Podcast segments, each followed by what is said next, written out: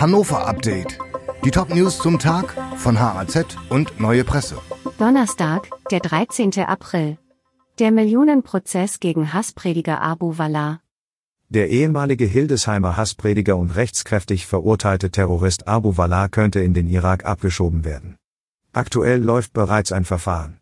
Unterdessen wurde bekannt, dass der Terrorprozess gegen den 39-Jährigen und vier Mitangeklagte ziemlich teuer war. Allein für den Polizeischutz rund um das Gerichtsgebäude in Celle sind Kosten von 8,4 Millionen Euro angefallen.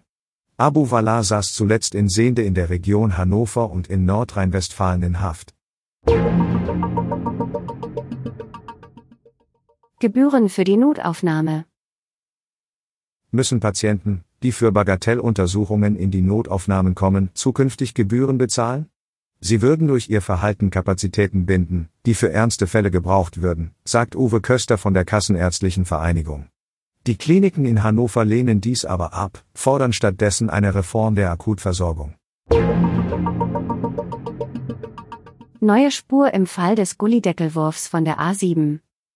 Überraschende Entwicklung im Fall des Gullideckelwurfs bei Hildesheim auf die A7. Die Polizei hat zwei junge Männer im Alter von 19 und 21 Jahren festgenommen, die für die Attacke vor acht Monaten verantwortlich sein sollen. Nur wenige Stunden zuvor wurde von der Staatsanwaltschaft bekannt gegeben, dass der ursprüngliche Verdächtige nicht mehr im Visier der Ermittler stehe. Der Cannabis Social Club vor der Gründung. Die Bundesregierung will den Konsum von Cannabis legalisieren. Sogenannte Cannabis Social Clubs sollen als erste das Rauschmittel abgeben dürfen, allerdings nur an Mitglieder. In Hannover bereitet sich ein solcher Verein jetzt auf den Start vor.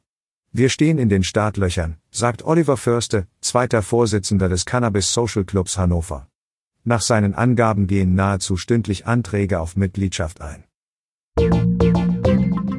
Redaktion für dieses Update hatte Soran Pantic. Alle weiteren Ereignisse und Entwicklungen zum Tag ständig aktuell unter haz.de und neuepresse.de.